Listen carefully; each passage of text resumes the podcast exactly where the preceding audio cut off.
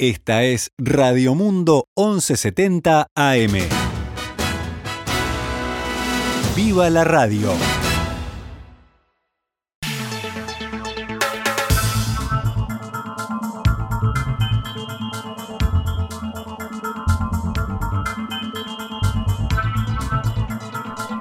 Doce horas siete minutos, damos comienzo a una nueva edición de Noticias al Mediodía. Hoy miércoles 8 de septiembre del año 2021. Vamos con las noticias. El presidente Luis Lacalle Pou anunció anoche que China aceptó formalmente, a través de una carta, una propuesta de Uruguay para avanzar en la negociación de un tratado de libre comercio bilateral. El mandatario explicó que el proceso rumbo a un TLC con China comenzará con un estudio de factibilidad que los dos gobiernos esperan culminar antes de fin de año. De llegarse a un resultado positivo, la fase siguiente sería la redacción del acuerdo. Esta mañana, en diálogo con En Perspectiva, Gabriel Rosman, presidente de la Cámara de Comercio Uruguay-China, aseguró que no le sorprende que se haya llegado a este punto, ya que a China le interesa hacer acuerdos con Uruguay porque es un país estable y que le permite extenderse hacia una zona del mundo donde no tiene tantas relaciones, expresó. Rosman destacó que este potencial acuerdo puede ser un atractivo para los inversores y generar varios beneficios, entre ellos ahorros para el país. Bueno, en nuestro, de nuestro lado, de los, todos los aranceles que pagamos por lana, por madera, por otras cosas, no los pagaríamos, de a poco serían desgrabando este, para entrar a China, y ahí nos ahorraríamos muchísimo dinero que en este momento se nos va, y, y además que otros competidores como Nueva Zelanda, Australia, Chile, Perú, Costa Rica, hoy no pagan. Entonces este, estamos en una desventaja. El presidente de la Cámara de Comercio Uruguay-China indicó que hoy en día hay muchos productos que no podemos ponerlos en el mercado chino por los precios que tenemos, dijo, pero con un TLC podrían ser factibles de ser exportados. Consultado sobre si es posible realizar el estudio de factibilidad para fin de año, como está previsto, Rosman afirmó lo siguiente. Yo creo que sería posible de hacer, eh, y, pero hay que hay que empezar y hay que empezar a trabajar este firme. Además, una cosa más, yo creo que hay muchas cosas que nosotros deberíamos hacer con tratado o sin tratado del, punto de vista de Uruguay. El puerto tiene que ser más eficiente, las carreteras tienen que ser mejor para llevar nuestros productos, los productos tienen que salir en, forma y, bien empaquetados. Todo todo eso nosotros podríamos mejorar ya sabiendo que vamos a tener más comercio con China. Si volvemos a la conferencia de prensa de ayer, el presidente de la República, Luis Lacalle Pou, señaló también que previo a las declaraciones públicas convocó a todos los partidos políticos a una reunión para informarles sobre los hechos porque entiende que el tema excede este periodo de gobierno. Uruguay tiene apuro. Eh, cada día que pasa es un día perdido y sobre todo en el mundo moderno. Nosotros estamos ansiosos y apurados, pero tenemos que hacer las cosas en conjunto. El apuro no nos puede llevar a equivocarnos y por eso la convocatoria de hoy en conjunto todos los partidos políticos uruguayos, después se va a extender a las cámaras empresariales y a los sindicatos. Veremos cuáles son los ganadores y cuáles son los perdedores de estos acuerdos y veremos si hay medidas compensatorias. Eso va a surgir del estudio de prefactibilidad.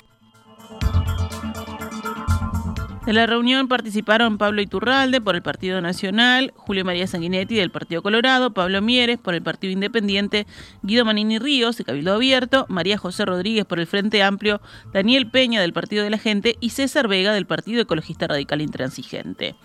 La calle Pueblo agregó que el ministro de Relaciones Exteriores, Francisco Bustillo, que se encuentra en Ecuador, ya comunicó la noticia a los cancilleres de los países miembros del Mercosur.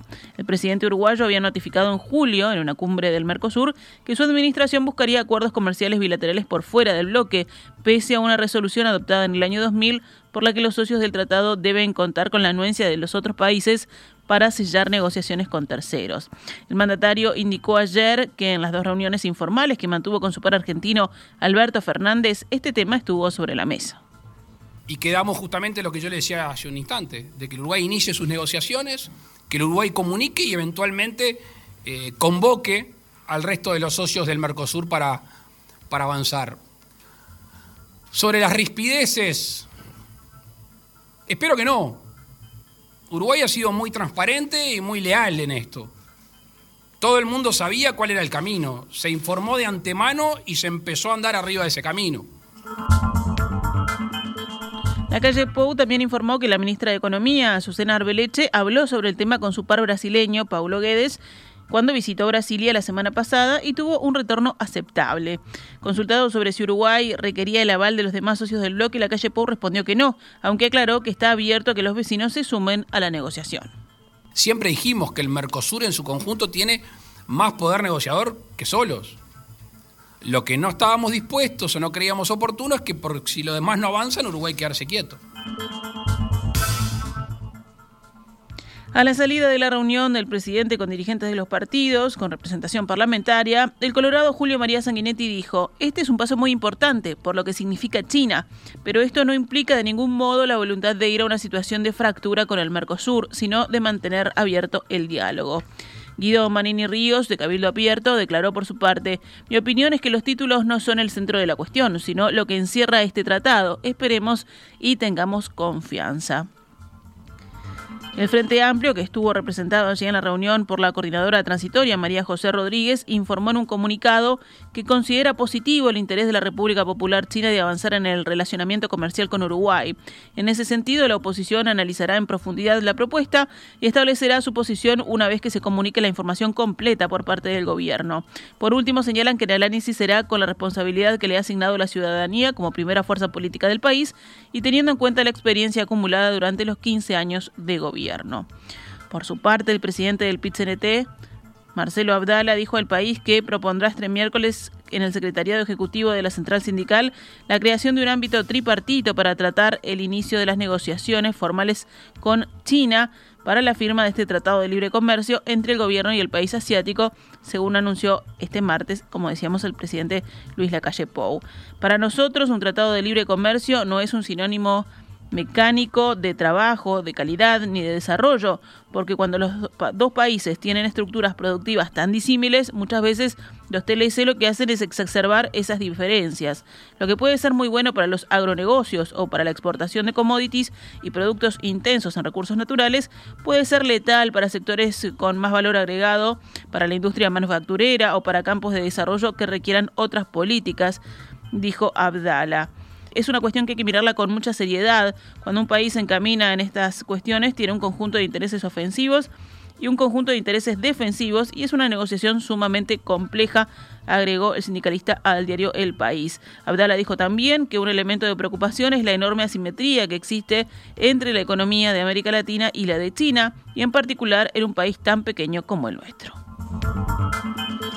En Argentina, el portal Infobae destacó que el gobierno de ese país no tiene idea de lo que dice el presunto acuerdo según confesaron desde la Casa Rosada. Infobae agregó que el anuncio del presidente de la calle Pou tensa la relación del Mercosur, en particular con Argentina, luego del cruce con Alberto Fernández en la última cumbre. El diario Clarín, citando fuentes oficiales del gobierno argentino, consigna que el canciller uruguayo, Francisco Bustillo, se comunicó telefónicamente con su par argentino, Felipe Solá, para informarle sobre el encuentro que mantendría la calle Pou antes de que tomara estado público. El diario La Nación da cuenta de la noticia y su repercusión en Argentina con los siguientes destaques. En el gobierno, salvo por la Nadie sabía nada. Un importante ministro del equipo económico, que se enteró por los medios de la decisión de Uruguay de avanzar en un acuerdo comercial con China, calificó la decisión de delirio y dijo que no ve a Brasil atrás de los anuncios del presidente de Uruguay. Cambiamos de tema, nos vamos con noticias de la emergencia sanitaria. Ayer aumentó por octavo día consecutivo la cantidad de casos activos de coronavirus, que ahora son 1.477 en todo el país, es decir, 51 más que en el registro del lunes. Los pacientes en CTI por COVID-19 son actualmente 15. Luego de cinco días consecutivos sin defunciones, ayer murieron tres personas con diagnóstico de SARS-CoV-2. Fueron detectados 158 casos nuevos en 10.327 análisis. La tasa de positividad fue del 1,53%. El índice de Harvard a nivel nacional registró una pequeña caída luego de nueve días en aumento y ahora se sitúa en 4,27 contagios nuevos diarios cada 100.000 habitantes en los últimos siete días. Ha estado subiendo la cantidad de departamentos en nivel de riesgo amarillo, que ahora son 15, encabezados por Canelones, con un índice de 7,39. Hay cuatro departamentos en zona verde, o sea, con índice inferior a 1, que son Flores, Florida, Durazno y Tacuarembó. En el Ministerio de Salud Pública entienden que el repunte de casos de coronavirus podría estar vinculado con los bailes de la Noche de la Nostalgia. De todos modos, el ministro Daniel Salinas aseguró que los datos de los últimos días son totalmente manejables. Hoy por hoy tendríamos que decir que, bueno, tenemos un, optimismo moderado sobre la repercusión de una movilización importante y conjunta el 24 de agosto. Yo creo que, los resultados no movieron en forma definitiva la aguja, si bien hubo un aumento de casos y un incremento del robo, que es la transmisibilidad. Salinas dijo ayer que el 24 los bailes fueron muchos y apuntó particularmente a las fiestas clandestinas.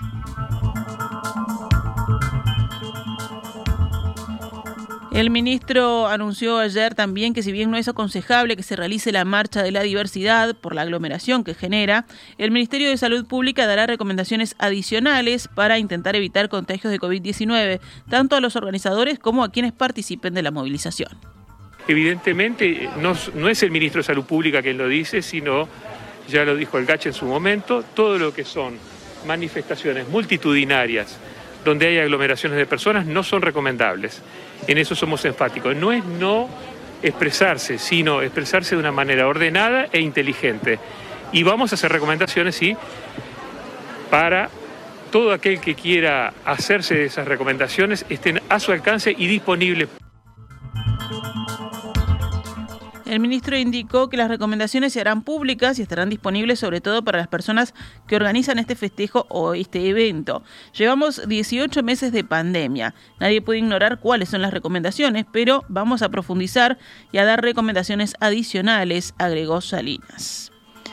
Si hablamos de vacunación, el índice de la población vacunada con al menos una dosis contra COVID-19 es del 75,99%, con al menos dos dosis 71,48% y con dos dosis más 15 días 69,93%.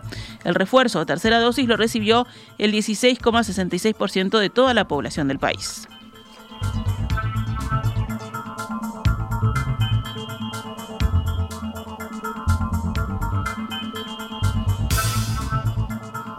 Vamos con más noticias políticas. El gobierno y la compañía belga Katun Nazi, concesionaria hasta el 2081 de la terminal especializada de contenedores en el puerto de Montevideo, arribaron a un acuerdo para agregar una cláusula al contrato entre ambas partes, según consigna hoy la diaria. La nueva disposición, que responde a un planteo de cabildo abierto, indica que en caso de que la multinacional quiera vender su participación de 80% en Terminal Cuenca del Plata a otra compañía, las autoridades uruguayas deben dar el visto bueno. El presidente de la Administración Nacional de Puertos, Juan Carlos Curvelo, consultado sobre por qué no se había incluido la cláusula previamente, respondió que lo positivo es que se incluya ahora y opinó que es un buen aporte que hace Cabildo Abierto al acuerdo. La ministra de Economía, Susana Arbeleche, expuso ayer sobre el proyecto de rendición de cuentas ante la Comisión de Presupuesto integrada con Hacienda del Senado.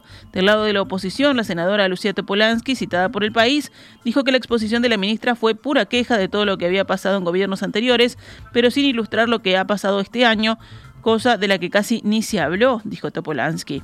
La posición del gobierno fue defendida en rueda de prensa por el senador nacionalista Gustavo Penades al afirmar que el Poder Ejecutivo atendió e invirtió en forma más que suficiente a los sectores más vulnerables y que más sufrieron el impacto de la recesión económica.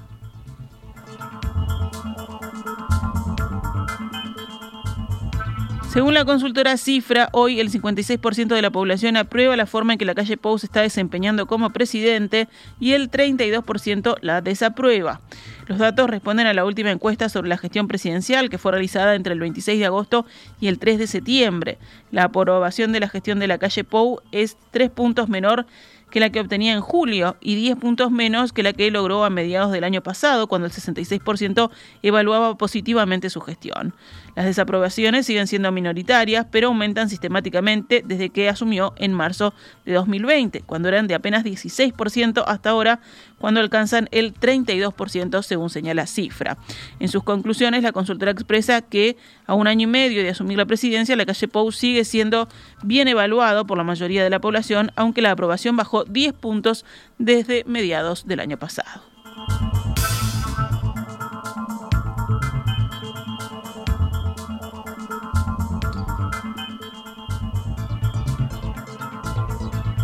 La intendenta de Montevideo, Carolina Cose, señaló ayer que el mantenimiento o no del precio del boleto de ómnibus urbano dependerá de los subsidios que reciba del gobierno nacional. Nos preocupa la suba de los combustibles en la magnitud que se viene dando y entendemos que para poder no modificar el precio del boleto tiene que haber un fuerte apoyo en los subsidios por parte del gobierno nacional que esperemos que se mantengan, afirmó Cose en conferencia de prensa. Ojalá se refuercen los subsidios para no aumentar el boleto porque en época de crisis no es algo que parezca saludable hacer, dijo la intendenta. En la misma línea también se comunicó que a partir del lunes 13 de septiembre, el próximo lunes, se modifican seis recorridos de ómnibus y se crean cuatro nuevos destinos, todos en el cinturón de la capital, beneficiando a más de 50.000 personas. José destacó que las modificaciones en los recorridos disminuirán los tiempos de transporte. En el cómputo del tiempo de transporte también hay que tener en cuenta el tiempo que le lleva una persona trasladarse hasta una parada que le queda a 8 o 9 cuadras. Esta modificación se hará en dos fases y abarcará barrios como Tres Ombúes y Cirilo. A partir del año que viene, identidades no binarias serán incluidas en el próximo censo, según anunció este martes la gerenta del área de promoción sociocultural del Ministerio de Desarrollo, Rosa Méndez. Hemos logrado en varias reuniones que hemos tenido con el Instituto Nacional de Estadísticas incluir la identidad de género como variable, pero lo más importante es también incluir las identidades no binarias de género fluido, explicó. En ese sentido, Méndez confirmó que quedarán incluidas dentro del cuestionario del próximo censo y agregó que gracias a eso se podrá tener números estadísticos para poder trabajar después en políticas públicas, pensando en estas identidades que están irrumpiendo y que no han sido tenidas en cuenta. Las personas no binarias son aquellas que no necesariamente se identifican con los géneros masculino o femenino. Pueden fluctuar en su género, ser ambos, ninguno u otros que rompen con el binario.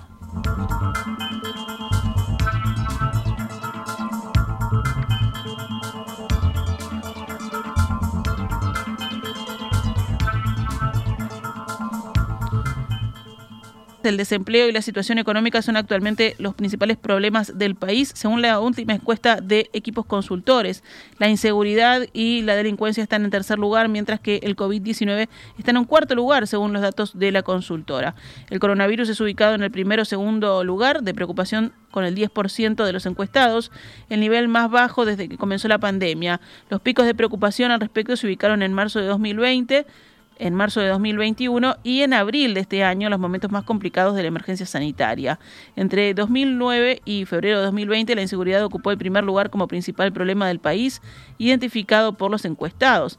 Eso cambió rápidamente en marzo de 2020 cuando se instaló la pandemia del coronavirus. La serie temporal de datos relevados en diferentes encuestas de equipos indica una caída de la preocupación por la inseguridad, mientras que la preocupación por el coronavirus fluctuó. El desempleo y la situación económica son hoy identificados como los principales problemas del país. Cerramos el panorama nacional con otras noticias. En las últimas horas fue imputado un hombre de 24 años por el homicidio registrado en el barrio Ituzaingó. El hecho ocurrió en Besares y Francisco Santos, donde dos personas resultaron heridas de bala durante un incidente entre vecinos.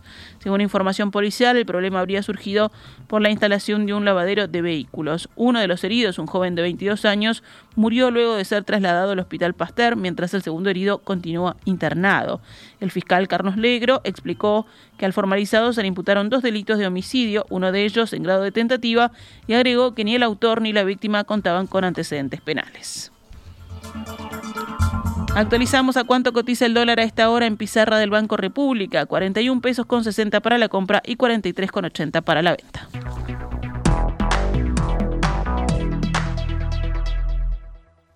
Esta es Radio Mundo, 1170 AM.